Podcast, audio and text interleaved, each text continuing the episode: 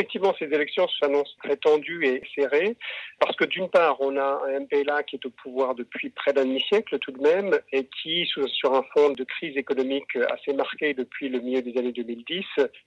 euh, se trouve dans une position délicate avec une grande fatigue d'une partie importante de la population et notamment de la jeunesse urbaine, une grande fatigue et une volonté de changement dans un contexte où cette jeunesse ne voit pas euh, de débouché pour elle, pour, pour son avenir.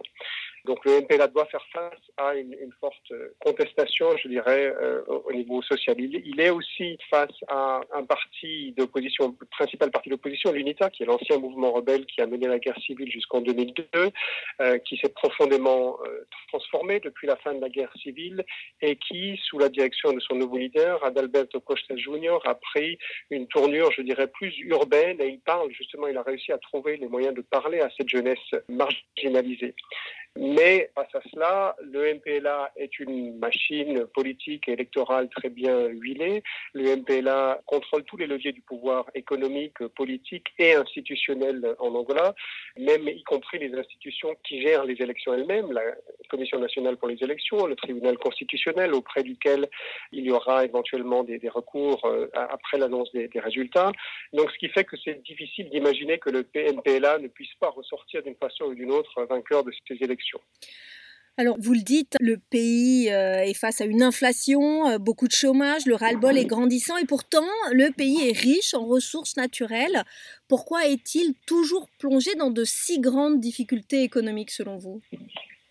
C'est l'immense contradiction de ce pays depuis de très nombreuses années. Effectivement, c'est un des principaux euh, producteurs de pétrole euh, en Afrique subsaharienne. Il y a d'autres richesses minérales qui sont très importantes, notamment euh, dans le secteur des diamants. Mais il y a surtout une très forte concentration du pouvoir politique et une concentration peut-être encore plus forte du pouvoir économique à l'intérieur d'une élite qui représente un pourcentage très faible de la population. Une économie qui est tournée uniquement vers l'extérieur depuis très longtemps et qui est très peu tournée vers le, développement de l'agriculture, par exemple, de l'agriculture de subsistance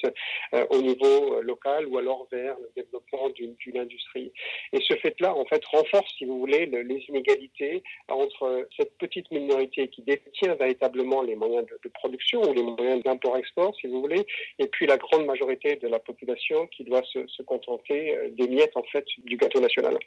Et une des raisons pour lesquelles le MPLA est fortement contesté dans ces élections, euh, c'est que, alors que João Lourenço, lorsqu'il a pris le pouvoir en 2017, avait donné l'impression qu'il euh, s'inscrivait dans une dynamique de réforme et de rupture, assez, a assez rapidement douché les espoirs, notamment de la jeunesse, qui voyait en lui un potentiel de changement, euh, parce qu'en fait, les fondamentaux n'ont pas changé. Cette concentration du pouvoir, cette gestion autoritaire de la chose politique, cette concentration aussi des richesses, et puis cette dépendance extrême du secteur pétrolier euh, qui, malgré les promesses répétées de diversification de l'économie, ne semble pas vouloir changer.